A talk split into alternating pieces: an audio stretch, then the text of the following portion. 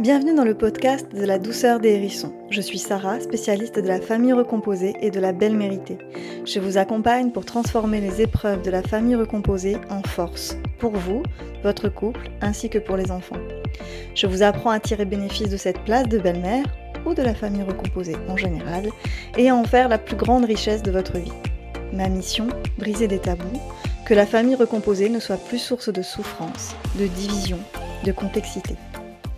Bienvenue dans la saison spéciale interview d'auteurs et d'autrices. Je pars à la rencontre d'auteurs engagés ayant osé prendre la plume pour parler famille recomposée et belle méritée.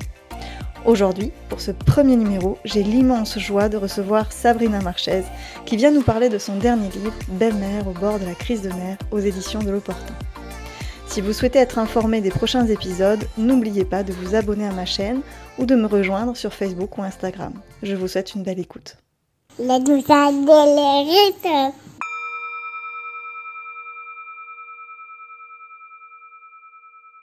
Bonjour Sabrina, déjà un énorme merci d'avoir accepté mon invitation. Je suis excitée comme une puce au salon de la moquette, vraiment de te recevoir ici.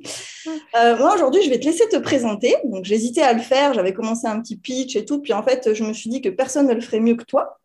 Et puis en prime, tu as une très jolie voix. Et je voulais proposer d'ailleurs un petit jeu pour celles qui vont écouter.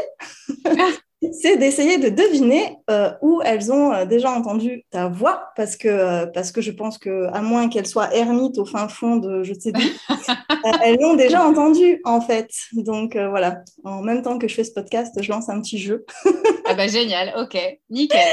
Et puis voilà, je, donc présente-toi et puis et ben, si tu peux aussi nous présenter un petit peu ton, ton nouveau livre par la même occasion.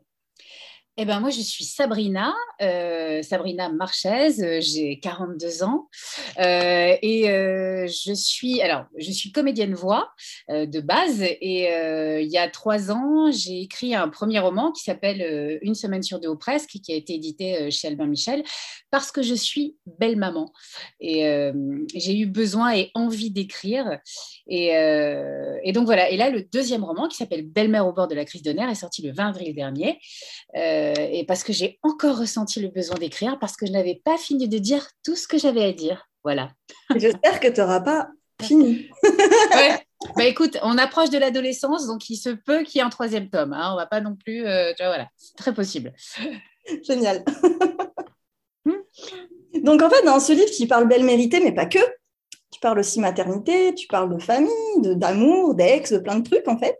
Avec euh, et je voulais le préciser parce que tu le dis pas je sais que voilà, sûrement par beaucoup de modestie, mais avec une plume vraiment sans complexe, pleine d'humour et qui amène vraiment beaucoup de légèreté à ce livre.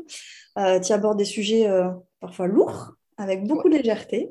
Donc, mhm. merci vraiment, parce que je suis convaincue que ce livre va contribuer pour plein, plein de belles-mères. Ah, c'est adorable. Merci beaucoup. Ouais, c'est le but. Enfin, c'est le but. C'est-à-dire, euh, j'ai voulu lever un tabou et je pense que j'ai voulu. Euh, j'arrête pas de dire en ce moment, euh, comment dire que j'ai voulu. j'ai l'impression d'être porteuse d'une parole. Enfin, je ne sais pas comment expliquer ça. C'est-à-dire que je me suis dit, c'est pas possible de souffrir comme ça dans son coin. Euh, et voilà, et j'ai eu envie de libérer la parole et de me dire bon ben voilà les gars, les, enfin les gars, les meufs, euh, vous n'êtes pas tout seuls. Euh, ouais, ça peut être la merde, oui. on n'a pas toujours envie de rentrer chez soi, c'est normal. Et puis ton livre, il met en lumière aussi vraiment, à mon sens, plein de tabous. Oui. Tu, tu, oses dire des trucs, voilà, et puis tu tu parles aussi des difficultés des belles-mères sans forcément les nommer. par exemple, lorsque tu parles de, de notre enfant intérieur. Belle-mère au bord de la crise de nerfs de Sabrina Marchez. Parfois, j'ai l'impression que le bonheur de cette petite fille ne repose que sur mes épaules, que son père considère que si elle est malheureuse, c'est uniquement à cause de moi, parce que je ne crée pas de lien. Cette phrase revient constamment sur la moquette. C'est là et c'est toi l'adulte. C'est moi l'adulte? Pardon, hein, mais non. Alors oui, en âge peut-être, mais c'est tout. À l'approche de la quarantaine, et ridules ne trompent personne. Mais dans ma tête, non, je ne suis pas l'adulte. J'ai 8 ans et demi et j'attends désespérément un câlin de ma mère. Un adulte est un enfant qui a été obligé de grandir. C'est hyper précieux et moi j'avais envie de, de, partager, de dire aussi à celles qui nous écoutent aujourd'hui que, oui, même à leur conjoint d'ailleurs, pas que à elles, que oui, euh, des fois, en fait, euh, c'est juste notre enfant intérieur qui parle. Et mhm. notre conjoint, il est en face, en face juste de, celle qui a 8 ans, pas de celle qui a 30, 40 ans. Enfin, non. Des fois, oui, on a 8 ans. c'est ça. Et oui, et c'est une part qui réagit, qui agit en nous et quand j'accompagne les personnes, je crois que c'est un des trucs où elles me disent Waouh, mais c'est la plus belle rencontre de ma vie. Je vais rencontrer la, fille qui a 8 ans. Et être belle-mère nous permet en fait, d'aller rencontrer euh, peut-être plus que dans un couple classique cette petite fille qui a 8 ans, parce que ça met en lumière nos, blessures, nos failles, nos parts blessées. Et oui, des fois, on a 8 ans. Et moi, j'adore cet extrait parce qu'il déculpabilise. Mm-hmm. Oui, non, on n'est pas toujours l'adulte, quoi. Oui, des fois, on a 8 ans. Exactement. Oui, et puis des fois on a des réactions puériles, euh, euh, des fois euh, voilà, on réagit de manière. C'est des gamineries, oui, effectivement. Moi je suis dans une cour de récréation parfois. Voilà. Ouais, complètement. Et du coup, j'avais envie de te demander, enfin, demander à la petite fille en toi, parce que j'avais pas envie de l'oublier aujourd'hui, comment elle va ah, comment est-ce que toi, l'adulte, tu prends soin d'elle? Comment est-ce que tu fais? Parce que je pense que ça, ça peut être quelque chose d'intéressant pour celles qui vont nous écouter. Alors écoute, euh, là, euh, alors ça fait quelques mois, j'ai décidé de prendre du recul.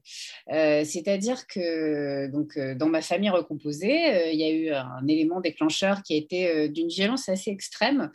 Et, je me suis dit, c'est plus possible. Enfin, là, je pleurais beaucoup, ben, comme une enfant d'ailleurs. Je, pleurais énormément. Je, me sentais vraiment pas bien. Et je me suis dit, qu'est-ce que je peux faire pour changer ça? Qu'est-ce que je peux faire pour, que, pour, pour pleurer un peu moins et pour être plus heureuse en fait? Et euh, la solution que j'ai trouvée, c'était de prendre du recul dans le sens où euh, je, je ne me mêle plus trop de ce qui se passe entre déjà euh, mon conjoint et son ex. j'ai décidé de, je ne veux plus rien savoir. Voilà, je lui ai dit, écoute, moi, pour que vraiment ça se passe bien, je ne veux plus rien savoir de tout ce qui se dit entre vous, de tout ce qui merde entre vous, pardon pour le, mot un petit peu. Euh, je veux plus le savoir. J'ai plus envie de le savoir. J'ai moi, j'ai envie de mener ma vie sans savoir tout ça parce que c'est quelque chose qui me parasitait beaucoup. Et euh, même si ça parasite parce que c'est aussi des, des, questions du quotidien et que quoi qu'il en soit, euh, évidemment que ça influe et que ça impacte euh, la vie de famille. Euh, j'ai trouvé ça. Et puis pareil avec ma belle-fille, c'est-à-dire que je me suis rendu compte que c'était très conflictuel, c'était très compliqué. Je me suis dit, mais si tu essayais de prendre du recul, si elle te parle, elle te parle, et si elle te parle pas, elle te parle pas. Et puis, il faut pas en faire toute une histoire, il faut pas être là, mais t'as vu, elle m'a pas dit bonjour, t'as vu, elle m'a pas dit au revoir, t'as vu, elle m'a pas dit merci. Non, c'est juste, c'est pas grave, voilà, elle le fera demain, elle le fera après-demain. Et je ne te cache pas que depuis, même si tout n'est pas rose, c'est déjà un peu plus violet, tu vois, c'est déjà un peu plus sympathique. C'est déjà plus sympathique et, voilà. Et puis moi, ça m'a ôté un poids aussi parce que c'était ouais, c'était problématique. et c'est pour ça qu'à moi, je, je, le dis dans mon, dans mon livre, j'avais l'impression du vent trouble. Mm. l'ex de mon conjoint était tellement présente qu'à un moment j'étais là, mais c'est pas possible en fait. Euh, j'ai l'impression qu'elle vit avec nous. Et, mais après, c'était aussi ma faute parce que je posais des questions, euh, voilà, qu'est-ce que, comment, pourquoi. Et puis aujourd'hui, je pose, je pose plus de questions. Des fois, j'apprends les trucs un peu comme ça. Bah, c'est pas grave. Ok, allez. Et puis je vais boire l'apéro. Et ça, euh, ça, ça m'a sauvé également, l'apéro. Voilà, le recul et l'apéro, les deux. Est-ce que tu te rappelles la question de base qui était comment tu prends soin de ta petite fille intérieure? Tu me réponds L'apéro. ouais, alors euh, oui. Eh ben écoute, avec de l'apéro grenadine, bien sûr, évidemment. Euh, grenadine, voilà. Non, mais des chips, je sais pas, des Monster Munch, c'est bien aussi. du coup, c'est ta manière de prendre soin d'elle, finalement. Tu la protèges en, toi prenant de la distance. Exactement, ouais, tout à fait. C'est exactement ça. Alors, autre question, pourquoi avoir écrit ce livre et c'était quoi en fait ton intention quand tu as pris ta plume? Mais même quand tu as écrit le premier tome en fait, finalement. Enfin, je sais pas si tu peux parler de tomes parce qu'ils sont très différents les deux. Oui, oui, oui, c'est assez différent. Mais euh, du coup, qu'est-ce qui a fait que tu t'es dit, tiens, il faut que j'écrive quoi? Alors, à la toute base, euh, j'ai commencé à écrire, euh, en tout cas sur, sur ma vie de belle-maman, quand je suis tombée enceinte. Euh, et ça correspond, c'est-à-dire que moi, j'ai emménagé avec ma belle-fille quand j'étais enceinte de 4 mois, donc j'ai emménagé avec ma belle-fille et mon conjoint. Et euh, il se passait tellement de choses, euh, des anecdotes, que ce soit triste ou rigolote, et je me suis dit, mais en fait, je vais, les noter parce que bah, plus tard, j'ai envie de les lire à ma fille, à ma belle-fille. Comme ça, bah, auront, c'est un témoignage en fait, voilà, de ce qui se passe aujourd'hui, à l'époque, donc j'avais 36 ans, et je me suis dit, voilà, je, voulais qu'elles aient ça en souvenir, euh, en me disant, bah, au moins, si ma belle-fille, un jour, elle se dit, ah, ma belle-mère, elle était horrible, bah, elle pourra lire ça quand elle aura 25 ans et se dire, ah, en fait, elle était un petit peu sympathique quand même. Et, euh, et je lisais, mais les, petites choses que j'écrivais un petit peu comme un journal intime, hein, c'était euh, des petites anecdotes comme ça au quotidien, et je les lisais à mon conjoint. et un jour, il m'a dit, parce que j'en avais une centaine, il m'a dit, mais c'est publiable. Et mmh. j'étais là, mais n'importe quoi, pas du tout, c'est pas publiable, enfin, tu dis n'importe quoi. Et, euh, et, en fait, c'est grâce à lui, finalement, que j'ai entrepris les démarches et je me suis dit, bah, pourquoi pas, j'essaye. Et puis, c'est devenu euh, donc un roman. Enfin, c'est devenu un bouquin. Et, euh, et quand le premier est sorti, bah, j'ai eu besoin et encore envie d'écrire la suite. Parce que c'est pareil, je voulais laisser un témoignage pour ma fille et ma belle-fille. Parce que je vois aussi comment elles souffrent, comment, elles, euh, euh, comment la situation euh, les impacte. Mm. Et je me dis si ça peut peut-être les aider plus tard. c'est un peu un moyen de contribuer parce que tu sens que tu ne peux pas tout leur dire tout de suite et que c'est un moyen de laisser une trace pour, pour leur dire ce que tu ne peux pas dire tout de suite. Exactement. J'ai dit à ma, parce que ma fille m'a dit maman je, peux lire ton livre. Bon elle sait pas encore lire hein, mais euh, j'ai dit non mais par contre il y en a un qui est mis de côté pour quand tu seras plus grande tu pourras le lire. Mais mm. euh, oui, c'est complètement ça ouais. Et puis de voilà puis on sait jamais ce qui peut arriver. Euh, peut-être que je ne serai plus là demain écrasée par le bus 80 qui passe en bas de chez moi. Et donc voilà. Et au moins je laisserai des traces en disant ben oui c'est voilà il s'est passé ça. Et oui bah ça a été dur mais ça a été aussi sympathique. Et on a vécu plein d'aventures ensemble. Et, euh, voilà. Et puis c'était aussi surtout euh, parce que je veux pas qu'en fait ma fille euh, plus tard puisse me détester parce mmh. que ça a été compliqué avec sa sœur. Parce que c'est des sœurs en fait. Et ça c'est important aussi pour moi, le lien qu'elles ont toutes les deux. Quoi. Voilà. Et pendant l'écriture, ça a été comment pour toi? Pendant l'écriture, la relecture, j'imagine que c'est un énorme boulot. ouais, bah écoute, la relecture, ça a été euh, plutôt sympathique parce que j'ai pu corriger des choses dans le sens où, euh, à partir du moment où j'ai commencé à écrire, à partir du moment où, on a dit ça va être publié, à partir du moment où ça a été publié, il s'est quand même passé euh, des mois et des mois. Et donc, il y a des choses sur lesquelles j'ai pu revenir parce qu'il y a des choses sur lesquelles j'ai été un petit peu trop dure ou à l'inverse, un petit peu trop sympathique. Et donc, j'ai pu tout redoser. Et ça, c'était plutôt agréable. Ce qui a été le cas aussi pour le deuxième puisque je l'ai fait lire d'abord à mon conjoint. Euh, autant dire que si je ne l'avais pas fait lire, il aurait été beaucoup plus acerbe euh, par rapport à son ex. Hein et euh, donc j'ai radouci. Hein, C'est-à-dire, il y a un chapitre, je crois, où tu dis ne lis pas ce chapitre, c'est pas ça? Oui, exactement. C'est quand je dis que parfois, je n'ai pas envie de rentrer chez moi. Je préfère boire l'apéro. Donc il l'a lu. Oui, il l'a lu, absolument. Ouais, ouais. Mais écoute, ça, alors c'est marrant, c'est pas le truc, ça l'a pas perturbé. Donc c'est cool, je peux encore le faire, sans qu'il le sache. Et lui, il en a pensé quoi du coup? Alors la première version a été très compliquée pour lui, très très compliquée. Euh, donc euh, j'ai radouci un peu, j'ai compris ce qu'il voulait dire. C'est-à-dire que, en fait, ça a été compliqué pour lui de passer un peu pour le père, euh, comment dire, vers mon conjoint et je pense que c'est le problème de, du parent qui a quitté l'autre, c'est la culpabilité. Mmh. Et cette culpabilité, fait qu'elle pourrit quand même la vie de la, famille recomposée parce que c'est de cette culpabilité, il y a tout un tas de problèmes qui émergent. Et, euh, ça, je pense que ça a été compliqué pour lui de le réaliser. Euh, donc c'est vrai que j'étais très à charge sur lui. Donc j'ai un peu radouci et mm, il a lu la nouvelle version. Et il n'était pas très content au début. Et un jour, il m'a dit, viens, on va dîner ensemble. Et il m'a dit, bah, tu sais quoi, en fait, je comprends. Il me dit, je ne suis pas d'accord avec tout, mais il me dit, je comprends, je comprends ce que tu, veux, ce que tu peux vivre, euh, je comprends que ça puisse faire du mal à la petite, parce que ça, c'était compliqué aussi pour lui d'admettre que ça pouvait faire du mal à notre petite fille à nous, en fait. Mm. Parce que pour lui, il me dit souvent, elle a, elle a, ses deux parents sous le même toit, tout va bien pour elle, mm. et on se rend compte que non.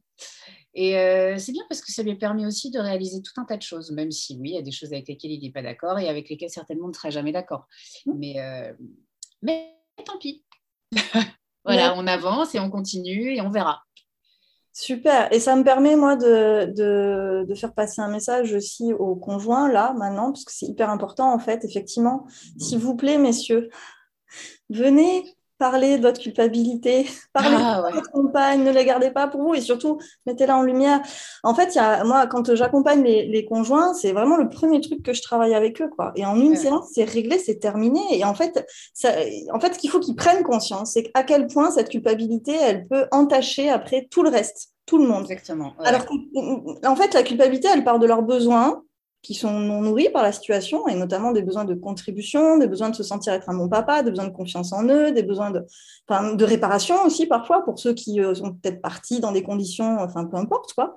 Mhm. Mais euh, ça, euh, s'ils restent sur leur culpabilité, ils pourront jamais réparer, ils pourront jamais contribuer. Enfin voilà, ils restent dans une couche qui fait que effectivement, ça impacte sur la belle-mère, ça impacte sur les enfants et sur les enfants d'après. Alors que honnêtement, la culpabilité en très peu de temps, ça se ça se transforme. Ça se transforme en force parce que la famille recomposée, c'est aussi une grande richesse pour les enfants, mais même les enfants qui vivent dans des euh, foyers séparés. Euh, c'est aussi, ça peut être, si c'est bien accompagné, une très très grande richesse pour les enfants. C'est pas qu'un truc, un fardeau qui se porte sur un sac à dos, c'est pas vrai. Et même pour les enfants d'après, d'ailleurs, ça peut être une très très grande richesse d'avoir ce, système familial là. et donc, on les papas à s'en rendre compte et se rendre compte aussi à quel point ils ont des super pouvoirs en fait. Parce que s'ils restent sur leur culpabilité, ils se disent bah de toute façon je peux rien faire, j'ai fait de la merde. Moi aussi j'utilise des mots. Hein, voilà. Euh, et voilà. Et en fait du coup ils n'utilisent pas leur super pouvoir parce que quand ils sont dans une culpabilité, ils peuvent ni accueillir les émotions de leurs enfants ni les émotions de la belle-mère. Alors qu'un des premiers super pouvoirs qu'ils ont, c'est d'accueillir ces émotions-là, d'accepter que peut-être la belle-mère ait de la colère et que c'est pas simple la situation dans laquelle vit, d'accepter que l'enfant puisse être en colère par rapport à ça. S'ils ont la culpabilité, ils peuvent pas accueillir. Alors que s'ils n'ont pas de culpabilité, ils peuvent juste reverbaliser en disant waouh, ma chérie, j'avoue que là, euh, avec l'ex, avec euh, mes enfants et tout, mais oh, ça doit être rude ce que tu vis. Mais rien que d'entendre ça pour une belle-mère, mais c'est le plus beau des cadeaux. Sauf que quand ils ont la culpabilité, ben, ils peuvent pas. Ils vont être dans la défense. Non, mais attends, as vu tout ce que je fais, mais nanana, et en même temps, et, là, c'est mort. c'est mort. Exactement ça. Je vais t'envoyer mon mec. voilà, oui, oui, oui, voilà, c'est ça. Tu veux dire, moi, j'adore travailler avec, avec les hommes parce que parce qu'au début, ils sont tout renfermés, puis ils se disent c'est quoi ce truc? J'aime pas les accompagnements, je veux pas de psy, moi je suis pas psy. Et puis après, quand ils voient en fait euh, bah, tout le bénéfice qu'on peut avoir juste déjà à parler de ça, et ça les libère en fait. Parce que pour eux, en fait, ils sont aussi dans des. Dans des voilà, là, je m'adresse aussi aux belles-mères. C'est vrai que les hommes ont des places qui sont pas simples parce qu'ils sont le cul entre plein de chaises. Mhm. C'est exactement ça, et, et qui savent qu'ils ont un sac à dos de responsabilité, mais ils n'ont pas forcément les outils, les moyens pour refaire avec. Donc, euh, C'est tout à fait ça. C'est tout à fait ça. Et puis effectivement, il y a ce truc de non, je vais pas aller voir de psy, non, j'ai pas machin, non, j'ai pas besoin de me faire aider, non, j'ai pas besoin de. Et donc c'est la, enfin en tout cas, moi, ce qui me concerne, c'est moi qui essaie de chercher des solutions, c'est moi qui vais chercher des conseils, c'est moi qui vais. Et, et puis à un moment, je me dis bon, je vais aller boire l'apéro aussi. je crois à chaque fois que je dis le mot apéro, je gagne 100, 100 dollars. Je pense a un truc comme ça parce que tu aurais dû faire des placements là. ah bon, merde C'est ça, voilà. Est-ce que tu avais des craintes quand tu as publié le livre? Ah, bien sûr. Oh là là. Dans la plus grosse crainte que j'avais, euh, c'était la réaction de l'ex, euh, oh. qui, je ne te le cache pas, a été. Euh, voilà. mais ouais, ça, c'était ma plus grosse crainte. Et maintenant, la, la crainte que j'ai, c'est quand ma belle-fille aura 16 ans âge auquel je lui ai dit qu'elle pourra le lire, enfin les lire, euh, c'est que ça soit compliqué pour elle. Euh, maintenant, la première crainte euh, de la réaction de l'ex, c'est. Alors là, je m'en fiche, mais totalement, parce que c'est complètement passé dans le sens où j'ai dit ce que j'avais à dire, j'ai rétabli des vérités. et puis, comme je me tais, c'est-à-dire que moi, c'était aussi ma façon à moi de répliquer. C'est-à-dire que toutes les attaques, euh, les innombrables mails, SMS, enfin pour moi c'est du harcèlement. J'ai tout coupé, j'ai tout arrêté. Elle passait par euh, mon mec pour euh, me faire passer des messages.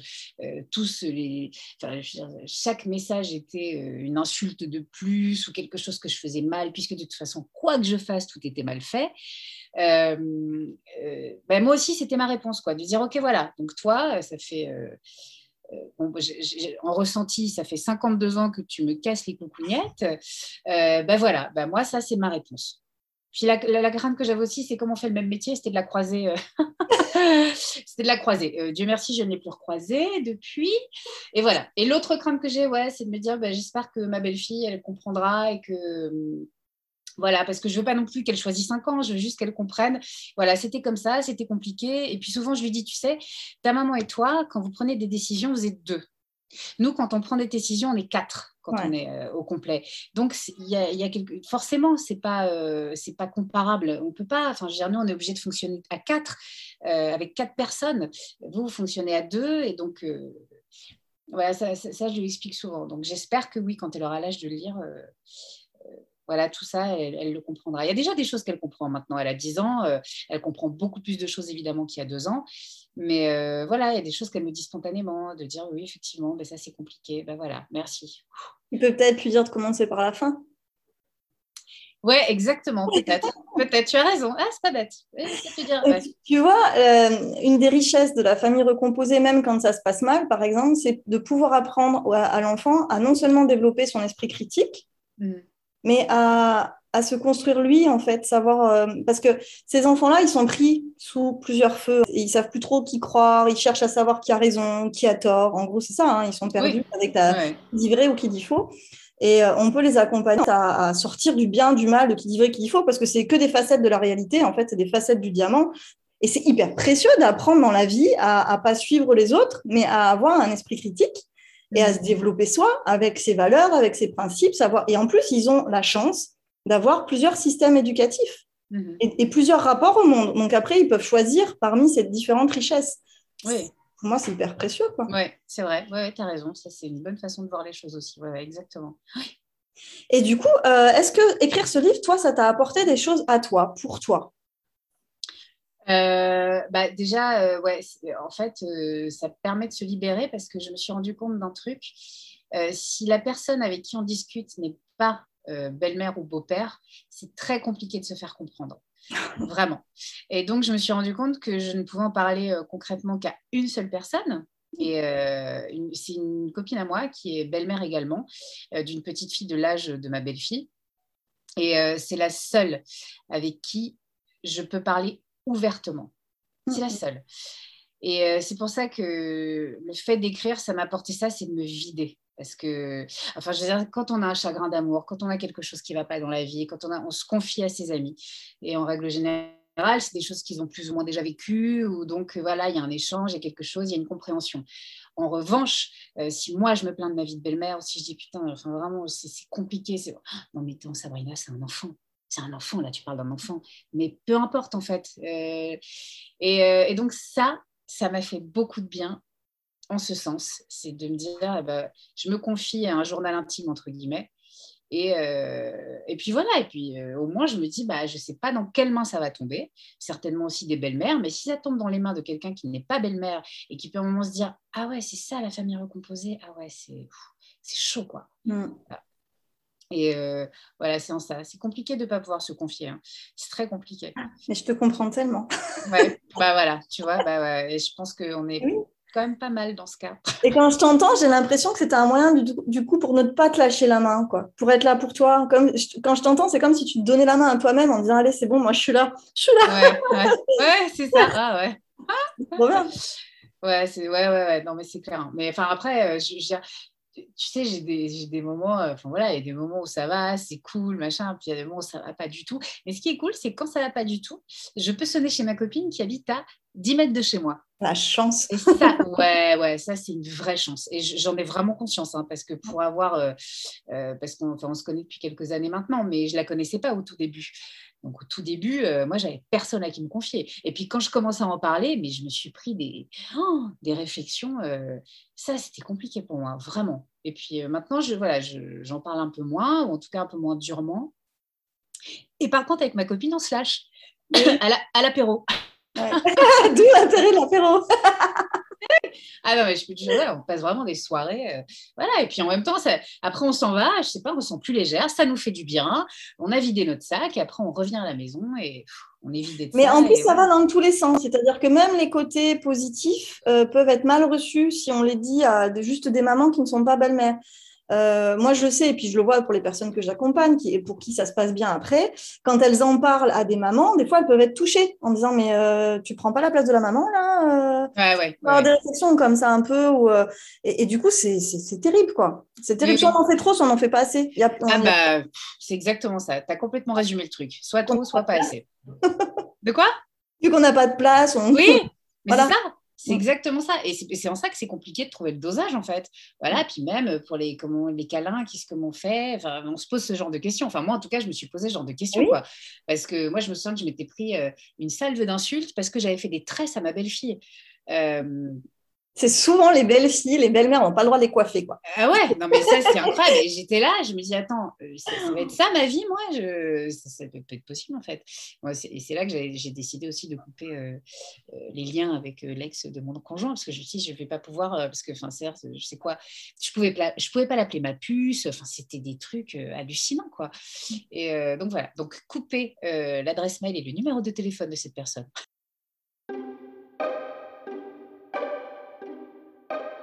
Belle-mère au bord de la crise de nerfs de Sabrina Marchez.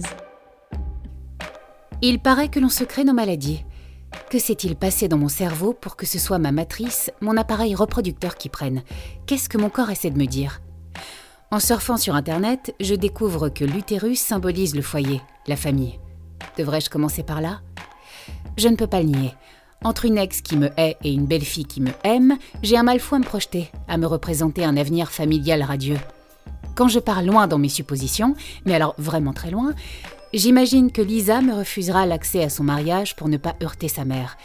Comment être optimiste, confiant, joyeux quand sur notre chemin se trouvent deux personnes qui ne vous facilitent pas la tâche?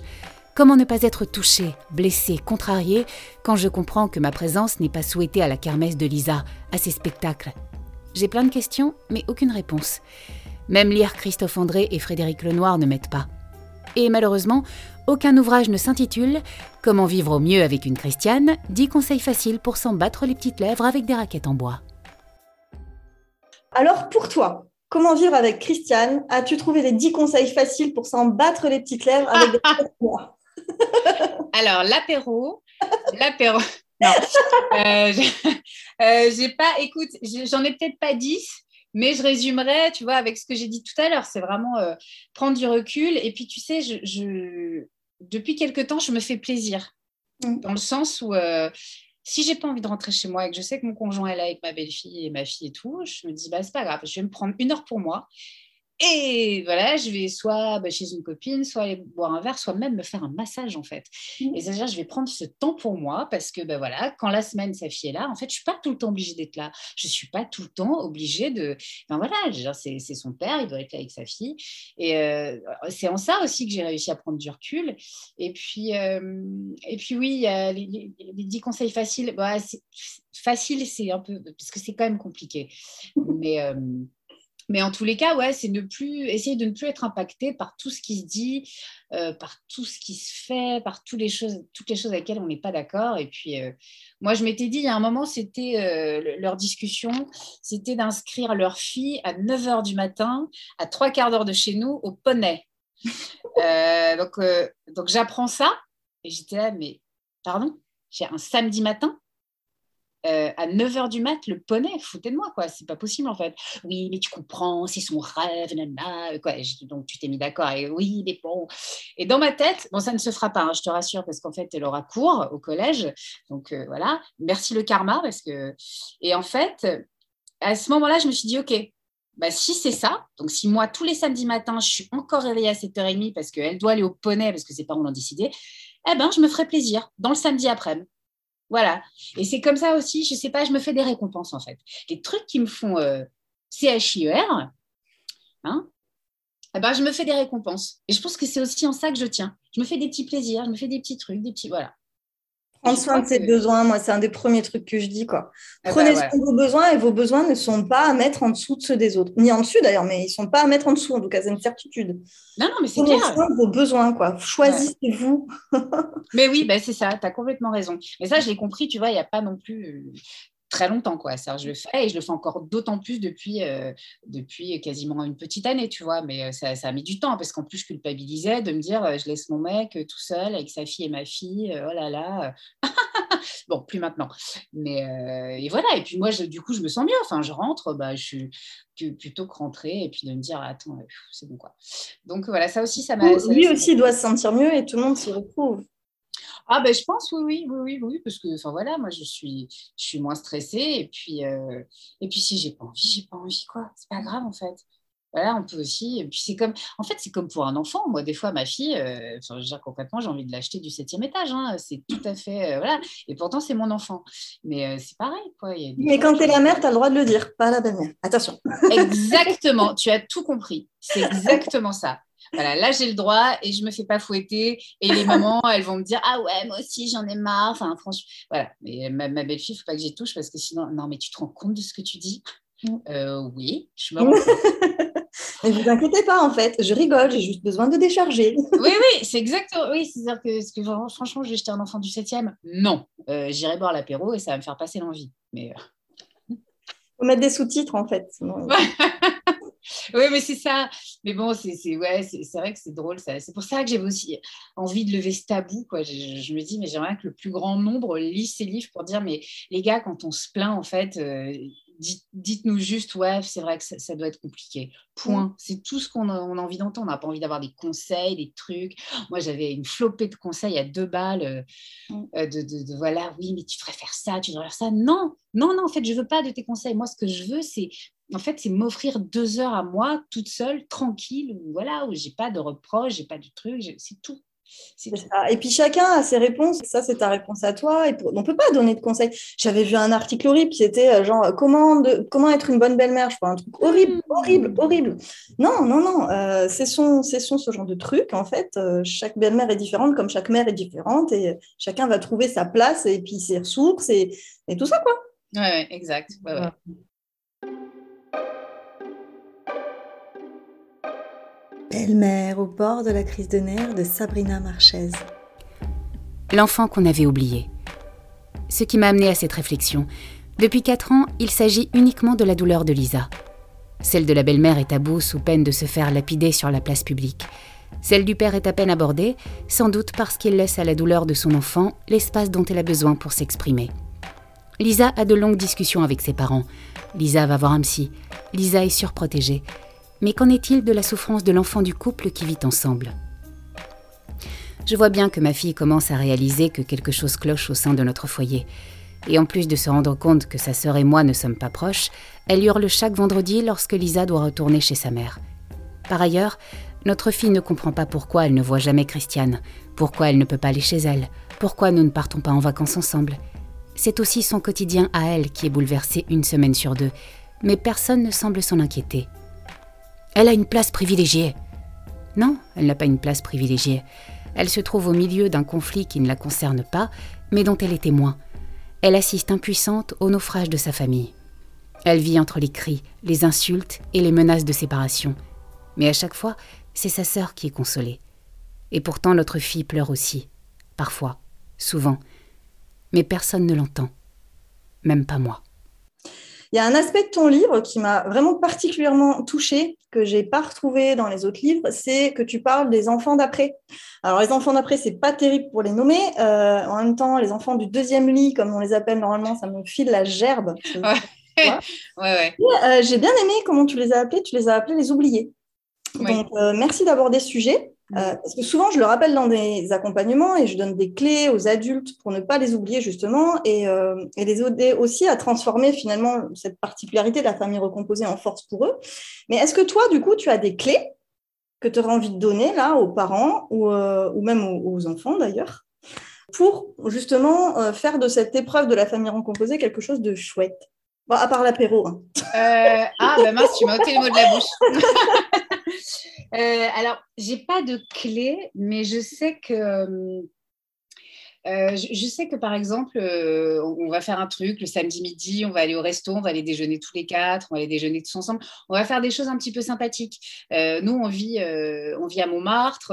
bah, je sais pas, on va, on va faire les touristes, c'est-à-dire que bah tiens, on va aller se faire une balade à Montmartre. Enfin, on, essaie de, faire ça, ce qui est plutôt compliqué la semaine parce que bon, avec l'école et tout, forcément, c'est le quotidien de toute façon n'est jamais très sympathique. Mais voilà, le week-end, on va essayer de faire ça. Ou alors, on va essayer de, par exemple, justement, je te parlais de ma copine tout à l'heure, qui a aussi un enfant du même âge que, que ma fille et une belle-fille du même âge que ma belle-fille, c'est de se retrouver aussi, de faire des choses ensemble. voilà, on part en week-end avec eux, on part en vacances avec eux, parce que le fait de se retrouver, et puis pour les enfants, de voir aussi, bah, regarde, tu vois, la, belle-fille de, de ma pote, bah, tu vois, ça se passe comme ça chez elle, bah, tu vois, et comme ça, elles ont aussi un comparatif. Et ça, d'ailleurs, c'était génial parce que euh, ma belle-fille s'est rendue compte que ma pote était beaucoup plus sévère avec sa belle-fille. Et donc là, j'ai pu lui dire, bah, tu vois, euh, tu, tu, vois comment, euh, oui, c'est vrai que tu es sympa. Ah ben merci, voilà mais euh, il y a de ça aussi. En tout cas, c'est amener euh, euh, de, la, vie. Quoi. voilà, on est, nous, on est très copains, on est très. voilà, on tient qu'est-ce que tu fais samedi midi, qu'est-ce que tu fais dimanche midi? Et puis ça, ça crée aussi. ça contribue à créer de l'ambiance. Parce que si on reste comme ça, en autarcie, chez nous, ça peut vite virer au conflit, en fait. Parce que c'est. voilà, donc en tout cas, on s'éloigne un peu des choses du quotidien. Et ça, c'est plutôt sympa, ouais. Donc, en gros, s'éloigner du quotidien. Et j'ai l'impression que j'entends aussi un peu nourrir un besoin d'appartenance. Quand, j'entends ce que tu dis là, c'est vraiment créer, créer euh, des espaces de lien. J'entends ça dans ce que tu dis. Euh, ouais, peut-être, ouais, ouais, sans doute, ouais, il doit y avoir, il doit y avoir quelque chose comme ça, ouais, ouais, ouais. Oui, et puis euh, en plus, euh, enfin, je, je, sais que ma belle-fille, par exemple, chez sa maman, n'a pas ce cadre. Enfin, n'a pas de, il n'y a pas ce, il a pas cette chose-là dans le sens où quand elle vient chez nous, bah, on forme une famille en fait. Il y a un papa, une maman, une petite sœur. Euh, euh, et je pense que c'est important pour elle aussi en fait euh, d'avoir ça et d'avoir cet exemple-là et d'avoir, voilà. Après. ta fille aussi, parce que du coup c'est. Pour ta fille, parce que la question du coup c'était par rapport aux oubliés, du coup par rapport ah à oui. donc c'est ça par rapport à ta fille aussi, c'est ce qui lui permet bah, alors, ma fille, je dirais, euh, bah, c'est un peu plus compliqué dans le sens où euh, ma fille adore sa sœur. Enfin, vraiment, euh, elle adore sa sœur, mais voilà, c'est ça. Je me suis rendu compte que pour elle, il y avait plusieurs choses de compliquées. Déjà, c'est de voir partir sa sœur mmh. une semaine sur deux. Donc ça, c'était une vraie souffrance pour elle. Ensuite, la souffrance revient quand sa sœur revient, parce qu'en fait, d'un coup, son papa, il est plus tourné vers elle à 100%, il est tourné euh, vers sa sœur. Donc, c'est partager euh, l'amour. Euh, et ça, c'est encore quelque chose qui est compliqué aujourd'hui, c'est-à-dire qu'elle a que 6 ans. Je ne te cache pas qu'elle va avoir une psy là depuis quelques semaines, justement parce que ça devenait vraiment compliqué pour elle. Et j'ai remarqué que dès que sa sœur était là, il fallait qu'elle se fasse remarquer. Donc ça devenait un enfant.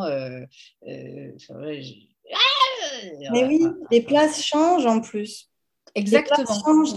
Là, pour toi, d'enfant unique, elle passe à, deuxième. Oui. Certains, tu sais, oui, qui en ont plusieurs, ça va être l'enfant qui est l'aîné, la plupart du temps, va devenir euh, plus petit ou va se devenir l'enfant du milieu. Oui, ben oui. Super difficile pour eux, en fait, de s'adapter comme ça.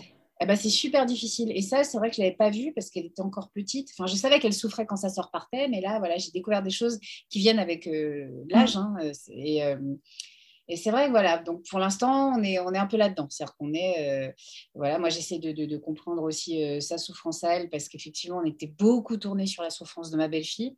Mm.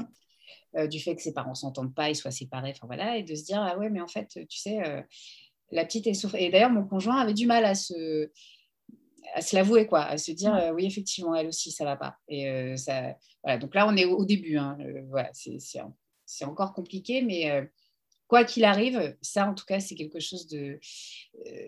c'est l'amour que ma fille porte à sa sœur et inversement, en fait. Voilà. Mmh. Même s'il y a aussi des conflits de jalousie, des choses comme ça, mais bon, après, c'est dans toutes les fratries, quoi. Chose, voilà. Mais, mais, oui, c'est vrai que ça, c'est ouais, un truc qu'on s'est rendu compte assez récemment, finalement. Et si ta fille devient belle-mère, qu'est-ce que tu vas lui dire? Qu'est-ce que tu lui dis Puis, euh, je ne sais pas. très sincèrement, je ne sais pas parce que là, en fait, je ne sais pas comment ça va évoluer. Personne ne le sait. On fera en sorte que ça, évidemment, que ça aille le mieux possible. Mais euh, là, comme je disais tout à l'heure, on rentre dans l'adolescence, donc ça va être autre chose. Encore, euh, quelque chose de nouveau donc, je, sais très sincèrement, aujourd'hui, c'est terrible à dire, hein, mais je pourrais lui dire prends soin de toi. Mmh. Vas-y, parce que en fait, c'est l'amour que tu portes à, l'homme. Enfin voilà, c'est ça aussi. Il faut que le, couple soit fort, mais je, voilà, je dirais de prendre soin, soin d'elle, je pense. D'y aller quand même, hein, parce que c'est une aventure et parce que quand on aime quelqu'un, quand on aime un homme, c'est compliqué de. Mais je, sais qu'autour de moi, il y, a, eu des séparations à cause de ça. Enfin voilà, des, ah des, couples qui se sont séparés parce que ça ne fonctionnait pas du tout. Mais je dirais quand même de le vivre et puis de, et puis de, prendre soin d'elle, ouais. Et de se dire, ben, tu as le droit de partir deux heures, tu as le droit de partir deux jours, même, euh, tu as le droit de t'octroyer des moments à toi et ce ne sera pas grave et, et c'est normal. Voilà, tu as le droit. Mais bon, je dirais euh, quand même, viens pleurer dans les bras de ta maman. N'hésite pas, je suis là. Si ta belle-fille si belle-fille devient belle-mère, est-ce que, tu rajouterais d'autres choses? Euh, Non, si ma... non, ce serait génial. Si ma belle-fille devient belle-mère, je dirais oh. alors, hein? Comment ça se passe? Non, ce serait, ce serait génial, ce serait, ce, serait, ce serait canon parce que de toute façon, moi, je, je, je, le sais, tant qu'on l'a pas vécu, on ne peut pas savoir ce que c'est. C'est impossible. Et c'est pour ça que les, voilà, les, copines, la famille ou quoi qui donnent des conseils, voilà, c'est pas méchant, mais taisez-vous parce que tant que tu l'as pas vécu, tu ne peux pas savoir ce que c'est. C'est impossible. C'est trop complexe. Il y a beaucoup d'enjeux, de choses complexes, puis ça, ça touche à tellement de choses euh, euh, de l'ordre du quotidien, mais aussi en nous. Euh, enfin, il, y a, tellement de. Puis il y a des choses qu'on peut dire avec des mots, puis il y a des choses qu'on ressent. Et d'arriver avec des enfants qui sont pas les nôtres, qui sont le fruit de l'amour, de, de, de, passer, et que ces enfants, ils viennent, et rien que dans l'énergie, parfois on sent qu'ils aimeraient bien qu'on n'existe pas. Rien que ça à vivre, si on l'a pas vécu, on comprend pas. Ouais, ouais, ouais. Ouais, c'est ça. Ouais, moi, ouais, enfin, longtemps, j'ai été considérée comme un meuble Ikea. Hein, je ne cache pas que. Voilà. Euh, voilà. Et encore aujourd'hui, hein, ça, ça, arrive. Je vois bien, bon, bah, après, me parler, après, me parler. Quoi. je ne vais pas non plus. Euh, et, puis, et puis, voilà. Mais, euh, mais tu sais, ah, tiens, un autre conseil. Si tu, tu, veux que je te donne un autre tips, ça, c'est grâce au confinement. Je me suis mis au piano. et en fait, c'est génial parce que j'ai mon casque, j'ai le piano. Et donc, quand derrière, ça me saoule, je m'assois à mon piano, je mets mon casque et je travaille. Et ouais. Et ça, bah, c'est aussi une façon de me retrouver avec moi-même, d'être là quand même, mais de me retrouver avec moi-même et de me dire, voilà, euh, voilà je, suis bien, je suis avec moi, ça me saoule là derrière, et hop, mon casque, mon piano. Prends soin de toi, c'est vraiment ah la base. Ouais. ouais. Mais vraiment. Dans ton livre, tu expliques euh, là où tu as du pouvoir, donc euh, je lirai, enfin, tu liras l'extrait. Et en fait, c'est même, euh, c'est vraiment ma croyance principale, en fait. C'est euh, de se mettre son focus là où on a du pouvoir. Et moi, c'est ce que j'apprends aux personnes que j'accompagne, c'est de euh, remettre notre focus là où on a du pouvoir et que chaque situation qui nous stimule, c'est une merveilleuse occasion finalement de mieux se connaître, de se renforcer, d'apprendre à prendre soin de soi. C'est exactement ce que tu dis là, en fait. C'est mm. dingue parce que notre interview prend le fil de ce que je voulais partager, quoi. Et euh, euh, c'est vraiment dans l'idée aussi de, ne plus subir. C'est ce que tu décris là, ne plus mm. subir. Belle-mère au bord de la crise de nerfs de Sabrina Marchez. Je ne peux pas obliger Christiane à m'apprécier ou l'enfermer dans une cave afin qu'elle développe le syndrome de Stockholm. Je ne peux pas remplacer mon utérus défectueux en en achetant un flambant neuf. Je ne peux pas exiger de Monsieur Connard qu'il me sourie à chaque fois qu'il me croise et je ne peux définitivement pas ressusciter ma mère. En revanche, je peux essayer de comprendre la colère de Christiane, me mettre à sa place plus souvent et arrêter de lui en vouloir parce que ça désaligne mes chakras. Je peux prendre soin de moi et commencer le yoga, la méditation, le reiki ou des périodes de jeûne en forêt parce que j'ai lu dans Elle, Biba, Cosette et Closer que c'était bon pour mon corps. Je peux continuer à sourire à Monsieur Connard quand je le croise, parce que ces quatre années à ses côtés n'auront pas été une perte de temps, mais m'auront permis de savoir un peu mieux qui je suis. Je peux faire vivre ma mère à travers les bons souvenirs que j'ai d'elle, même s'ils sont peu nombreux, parce que malgré la mère effrayante qu'elle était trop souvent, elle pouvait être celle qui, fière de moi, organisait un week-end parisien pour venir m'applaudir. J'ai le pouvoir de tout transformer, sauf le début des cours à 8h30, de tout positiver, Tiens, en fait, c'est bien 8h30, ça me permet de faire plein de choses avant de partir travailler, de tout reconsidérer. Tiens, et si ce matin j'emmenais ma fille à l'école les cheveux gras et sans maquillage? C'est un travail de tous les jours. Ce n'est pas aussi simple que dans un livre de Frédéric Lenoir ou Raphaël Giordano, mais savoir que j'en ai le pouvoir me galvanise. être belle-mère, ça met vraiment au fluo toutes nos parts blessées, toutes nos fragilités. Et vraiment, tous les jours, moi, je vois des femmes qui se sentent victimes de la situation, qui ont ce sentiment, mais vraiment puissant, hein, de, subir, de ne pas savoir comment s'en sortir. Et d'ailleurs, c'est pour ça que j'ai créé, moi, l'école des sorcières, c'est pour avoir un groupe et pour, la, parce que les sorcières, tu sais, elles ont des pouvoirs. Donc, moi, je veux mm. apprendre à avoir du, pouvoir. Et du coup, toi, est-ce que ça te parle, ça? Et quels sont tes super pouvoirs à toi aujourd'hui? Oui, c'est ça. En, ben, ben, en fait, c'est ça, c'est aussi de, tout transformer, de tout positiver, euh, de tout reconsidérer. Euh, ben oui, c'est vrai, parce que, bon, alors moi, il y, a, une époque, je lisais pas mal de livres de développement personnel euh, qui me motivaient sur le moment où j'étais là, ah ouais, génial, super. Et puis bon, au final, euh, deux jours après, c'était déjà oublié. C'est ça, tu as la théorie, puis tu as la pratique. Ouais, exactement. la théorie, elle est trop bien. exactement. Et, euh, et c'est vrai que bah, ça va rejoindre ce que j'ai dit tout à l'heure, en fait. C'est-à-dire que bah, mon pouvoir, euh, c'est aussi de me dire, euh, bah, tiens, attends, quelle heure il est? Il est 17 heures. Euh, là, je sais que mon mec, il est avec les enfants. oh, bah allez, tiens, je vais faire autre chose. Je ne vais pas rentrer tout de suite parce que j'ai pas envie d'être pris dans le marasme du truc. Ouais, il faut faire ci, il faut faire ça, il faut machin. Je vais le laisser gérer parce qu'il a le droit de gérer aussi, en fait, tout simplement. et puis, voilà. Donc, c'est ça, c'est le pouvoir de positiver. C'est-à-dire que le pouvoir aussi, c'est de mettre de... Enfin, en tout cas je trouve, de mettre de l'humour euh, sur les choses qui sont euh, euh, compliquées quand on prend du recul. Parce que c'est vrai qu'après, les situations qui, par exemple, sur le moment, pouvaient vraiment me, casser les coucougnettes, hein, avec du recul, je me suis dit, non, mais en fait, c'est drôle. Enfin, voilà euh, sur le moment, ça va être une souffrance, et puis hop, tac, un jour, deux jours, trois jours, dix jours, et dix jours après, c'est oh, bah, tu sais quoi, ça va faire un nouveau chapitre de mon bouquin. Hop, allez. Euh, et, qu'au final, on se dit bon, ben voilà, finalement, tout s'est bien passé. Et, euh, parce que ça, c'est quelque chose aussi, enfin, c'est très humain c'est de s'inquiéter très fortement pour des choses qui n'arrivent jamais, déjà d'une part. donc voilà, moi j'étais assez, assez comme ça, je suis un petit peu moins. Mais bon, en parlant des problèmes du quotidien, c'est-à-dire que bon, euh, l'ex de mon conjoint a toujours le, chic pour, euh, pour un peu, euh, comment dire, donner des dates ou des horaires qui sont très compliqués. Hein. Je te donne un, exemple tout, très concret. par exemple, elle voulait qu'on récupère sa fille le 1er janvier matin. bah bah, bah, euh, bah, oui, mais non, en fait, tu vois. Euh, voilà, ben non. Euh, donc, évidemment, et ce qui est dommage, c'est qu'après, on a vraiment ce truc de là, oh non, mais attends, mais quand même. et puis, c'est de se dire, mais tu sais quoi, en fait, on peut dire qu'on arrive à 15 heures. Hein. C'est pas non plus, c'est pas grave, en fait. Voilà, et puis, elle fera avec, parce que, va, me va pas me dire que le 1er janvier au matin, elle est là à 9 h du mat, sur les chapeaux de roue. non. Donc, donc voilà, c'est de, transformer tout ça aussi, ouais, le pouvoir de l'humour. Ça, c'est très important. il, y a, du second degré. il y a ce qui se passe et puis il y a ce qu'on en fait. Exactement, ouais, tout à fait. C'est exactement ça. Voilà. Et puis même avec ma belle-fille, hein, c'est de, de c'est-à-dire que tous les trucs qui sont compliqués, euh, bah, voilà, je, les tourne aussi avec de l'humour, euh, de dire, ah, donc, euh, voilà. Et puis, et puis ça l'a fait marrer, ça l'a fait marrer. Donc ça aussi, c'est quelque chose de, de, positif. Ça aussi, c'est un pouvoir en fait, de dire, bah, tu, voilà, voilà, les choses qui lui feraient de la peine et puis de les transformer aussi. Euh, voilà. Après, c'est pas tous les jours, c'est pas tous les jours évident parce que, enfin, comme tout le monde, j'ai mes hauts et j'ai mes bas, mais euh, c'est vrai que ça aussi, c'est un pouvoir, je trouve. Mmh.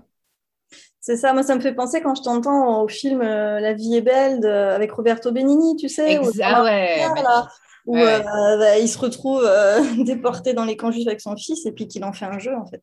Ouais, ouais, exactement. la situation puis à ce qu'on en fait quoi. Et en tant que belle-mère, on peut être dans un truc, un marasme de boue et, euh, et en faire quelque chose quoi. Exactement, ouais, ouais, tout à fait, ouais, c'est vrai.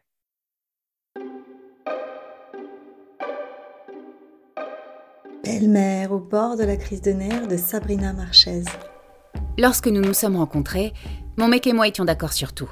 Ni lui ni moi n'avions connu de relations aussi fluides, aussi simples, aussi belles. La décision de faire un enfant après seulement quatre mois de relation venait confirmer la limpidité de notre union. Puis Lisa a débarqué dans notre amour, et ce jour-là, tout a basculé. Peut-être qu'avant, nous n'étions tous les deux qu'une version édulcorée de nous-mêmes. Peut-être notre nuage était-il trop niais. L'amour rend aveugle, mais le bel enfant lui rend la vue. Lisa a mis fin à cette lune de miel. Ou plutôt, c'est la situation qui y a mis un terme. Ça fait toute la différence. Lisa n'est qu'une victime collatérale, tout comme nous. Souvent, je dois me rappeler que c'est le contexte qui fait d'elle la petite fille qu'elle est aujourd'hui, et pas l'inverse.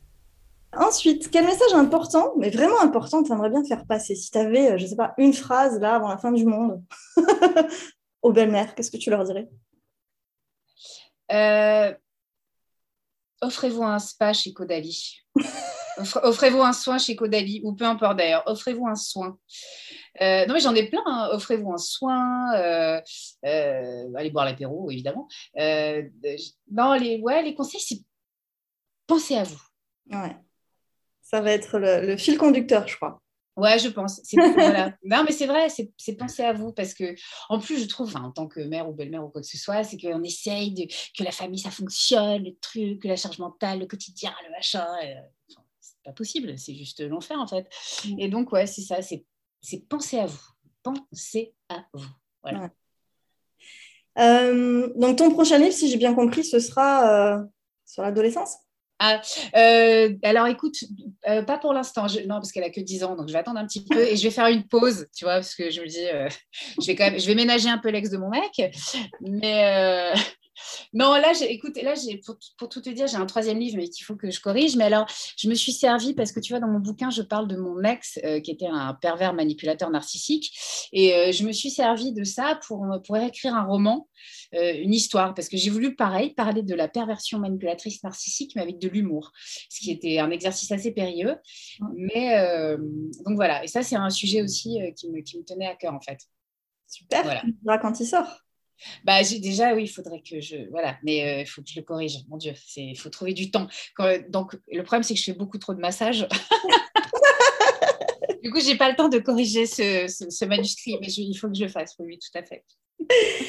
Et euh, avant qu'on termine, est-ce que tu aurais un dernier truc à dire à tes futurs lecteurs ou lectrices? Euh, Écoute, bah, lisez mon livre déjà. Euh, non, un, truc à dire, bah, comme je le dis dans mon livre, c'est-à-dire que rien n'est acquis. Voilà, je veux dire, moi, quand j'ai écrit ce livre, c'était un, un moment donné où il s'était passé telle et telle chose. Aujourd'hui, enfin, c'était il y a déjà quasiment trois ans, donc, il s'est évidemment passé plein de choses en trois ans. Euh, entre-temps, il y a eu le, confinement, par exemple, hein, ce qui était assez euh, épique, euh, voilà, de, faire un confinement avec, avec ma belle-fille et, ma fille. Mais ce que je gère, c'est que je ne donne pas de conseils. Ce n'est pas du tout un livre de conseils. Je pense que c'est surtout un livre où j'ai envie que les gens, en tout cas les belles-mères qui le liront et les beaux-pères, de se dire oh, Mais oui, mais c'est ça, c'est ma vie c'est exactement ça. Et comme, comme je te disais euh, tout, à l'heure avant, qu'on commence, c'est que voilà, ce week-end, moi j'ai rencontré une belle-mère euh, qui m'a quasiment sauté dans les bras, je pense, en pleurant, en me disant Mais merci d'avoir mis des mots sur ce que, sur ce que je pense et sur, que sur ce que je ne, je ne peux pas dire. Ouais. Voilà, et je, pense que c'est important. Et euh, moi, je sais que j'ai des copains qui m'ont dit, bah, tu sais, en fait, je vais faire ton livre à une pote, elle est belle-mère, et c'est compliqué pour elle. Et en fait, génial. Non, mais c'est ça. Et en fait, c'est moi, quand j'entends ça, je me dis, mais, euh, oh, mais oui, mais je crois que c'est pour ça que je l'ai écrit. Je me suis sentie investie d'une mission. Voilà, peut-être que c'était ça, de me dire, allez, euh, franchement, euh, voilà, on n'est pas tout seul et ouais, c'est compliqué, oui, c'est dur et vous avez le droit de vous plaindre et vous avez le droit de dire, j'ai pas envie de rentrer chez moi. voilà, vous avez le droit. Et après, et puis encore une fois, ouais, pensez à vous, quoi. Prenez soin de vous, c'est hyper important. Euh, de toute façon, c'est d'abord on prend soin de soi, d'abord on pense à soi pour ensuite mieux s'occuper des autres. Voilà, je pense que c'est pareil avec son enfant en fait. Euh, c'est-à-dire que voilà, c'est aussi de se dire, bah, de temps en temps, je, vais, je me fais passer un petit peu avant, je vais la chercher. Euh, ce que je dis aussi dans mon livre, bah, je ne vais pas la chercher à 16h30, je vais la chercher à 17h20 aujourd'hui, parce qu'en fait, j'ai juste besoin d'une petite heure pour moi. Et ce ne sera pas grave et ça ne fera pas un adulte euh, euh, dépressif et, suicidaire. Enfin, normalement pas. Mais, normalement pas. non, a priori, non. Donc voilà. Non, puis ça peut vraiment être une richesse, belle-mère, parce que oui, euh, il y, a plein d'épreuves, de, choses difficiles, mais justement, quand on les dépasse, quand on les transforme, moi, je sais que c'est grâce à ça que je, que je, me sens aussi forte aujourd'hui. J'ai appris tellement de choses, en fait. Pour rien au monde, je voudrais que les choses soient différentes. Ouais, ouais, Et, tu vois, j'arrive à dire aujourd'hui, moi, si ma fille devient belle-mère, alors oui, je lui dirais, bon, euh, je vais peut-être t'accompagner. ouais, bah, elle est bien placée en tout cas. Bah mais en même temps, c'est une méga richesse. C'est une méga, méga richesse. Même si, voilà, même si il y en a peut-être qui vont écouter, qui vont se dire, mais complètement taré. C'est un enfer. non, mais c'est, enfin, quelque part, je, crois que je dis aussi en bouquin, c'est de me dire, bon, bah, si elle n'avait pas existé, euh, peut-être que notre vie, elle serait chiante, en fait. Bah Peut-être que notre vie, elle serait plate. Alors là, il se passe toujours quelque chose. C'est voilà. de l'aventure, On se croirait dans, les mystères de l'amour, quoi. Il y, a, rebondissement sur rebondissement. Donc, euh, voilà. En étant belle-mère, on peut travailler sur la blessure de rejet, la blessure d'abandon, la blessure de trahison. eh ouais, bah, voilà. Et couche sur couche, quoi. Ouais, ouais exactement. c'est vrai. Et une fois qu'on a dépassé tout ça, ben, on se sent super, quoi. Ouais, ouais. exact. Ouais. Bah, je te dirais ça après l'adolescence.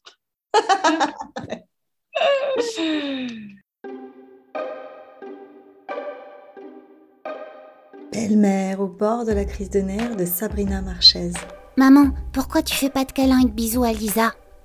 Je viens de coucher les filles et la mienne s'interroge sur mon absence de tendresse envers sa sœur. Parce qu'elle ne veut pas ma puce. Pourquoi? Je sais pas, c'est elle que tu dois demander. Je m'éloigne de la chambre, le cœur serré. Maman, j'ai demandé à Lisa, tu peux revenir? Je m'exécute avec autant d'envie que celle de me lever à 6h50 du lundi au vendredi une semaine sur deux pour mon tour de salle de bain. Maman, Lisa, elle m'a dit que c'est parce que t'es pas sa maman. S'il n'était pas si tard, si je n'étais pas si fatiguée, si je n'étais pas si triste, je dirais à Lisa que peu importe que je sois sa maman ou pas, des bisous et des câlins, j'en fais à mes neveux et nièces, aux enfants de mes potes. Je serais même capable d'en donner à un enfant que je connaîtrais à peine et atteint d'une grippe intestinale pour peu qu'il me réclame de l'affection. La tendresse, ce n'est pas que filial. La tendresse est un moteur. Elle guérit les blessures, apaise les chagrins, transmet de la force, ADN semblable ou pas. Lisa rejette la mienne. Elle se recule dès qu'il s'agit de contact physique avec celle que je suis. Je rejoins le salon le cœur lourd. Ce soir, je n'ai plus envie plus envie de cette situation, de cette gêne, de ce rejet. Ce soir, je me rends compte que ma fille ressent de plus en plus cette distance entre sa grande sœur et moi, et je n'ai pas envie qu'elle la vive, qu'elle y assiste. Je veux lui montrer l'image d'une famille unie et liée par un amour inconditionnel. Si seulement ça ne tenait qu'à moi. En fait, je te trouve super inspirante parce que tu as le courage d'oser dire des choses, tu as le courage de les poser à l'écrit, tu as le courage, malgré que c'est compliqué avec l'ex, et ça, euh, moi, ça me touche particulièrement parce que, euh, parce que je, connais aussi la situation, c'est très très compliqué avec, euh, avec l'ex, on a traversé des épreuves de dingue. Mm. Je ne regrette pas, hein, parce que c'est ce qui me permet aujourd'hui d'accompagner les gens et de comprendre. Hein. Mais à la fois, tu vois, quand j'ai commencé à, oser faire des accompagnements, me montrer, faire ce pas que toi, tu as fait en écrivant le bouquin, mais je, mesure en fait à quel point c'est waouh, quoi. Mm. C'est super. Euh, et du coup, je trouve que c'est hyper inspirant de d'oser écrire le bouquin, de le faire comme tu le fais, d'avoir des touches d'humour en plus. Euh, et puis, et puis la, la, la, c'est pas la remise en question au fil du texte, mais on sent au fil de ton écriture que le fait, enfin j'ai le sentiment en tout cas que le fait de décharger, de parler, te permettait d'avoir un peu d'empathie pour l'ex et un peu d'empathie pour ta belle-fille.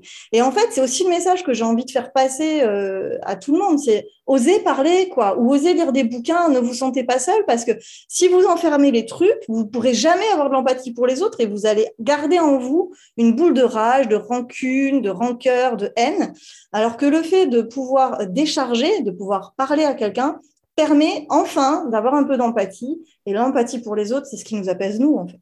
Exactement, ouais, tu l'as très bien dit. Ouais, ouais, tout à fait, c'est ça. Pour terminer, euh, je partagerai, ou je vais, enfin, je ne sais pas comment je le dis là, mais je, vais partager, tu sais, juste la fin mhm. de la lettre que tu fais à ta belle-fille, parce qu'elle est juste magnifique. Euh, vraiment, mais vraiment, vraiment magnifique. Ben, merci. Elle me fait chialer. Ah. Ah. J'en ai la chair de poule quand je l'ai vu. Ah, mais merci. je ne veux pas spoiler les gens, donc euh, je mis que qu'un tout petit bout, mais je voulais finir là-dessus parce que euh, moi, je trouve ça super chouette de finir l'interview sur, euh, sur ce petit mot que tu écris et qui est vraiment, vraiment, vraiment finement écrit. Ah ben merci beaucoup. Ça me, fait vraiment, ça me touche beaucoup, vraiment.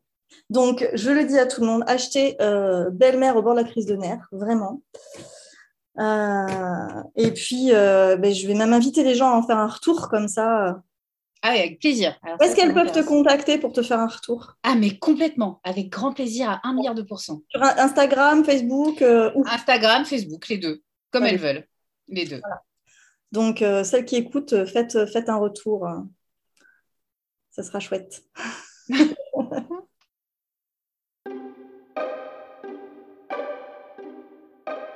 Belle-mère au bord de la crise de nerfs de Sabrina Marchez. Chère Lisa, j'espère que tu parviendras à te construire sans nos névroses. Débarrasse-t'en le plus tôt possible. Ça n'a jamais réussi à qui que ce soit une névrose. Dépose-les sur ton chemin et crée-toi une vie digne de ce nom. Écoute-toi, développe tes propres passions. N'aie jamais peur de dire non.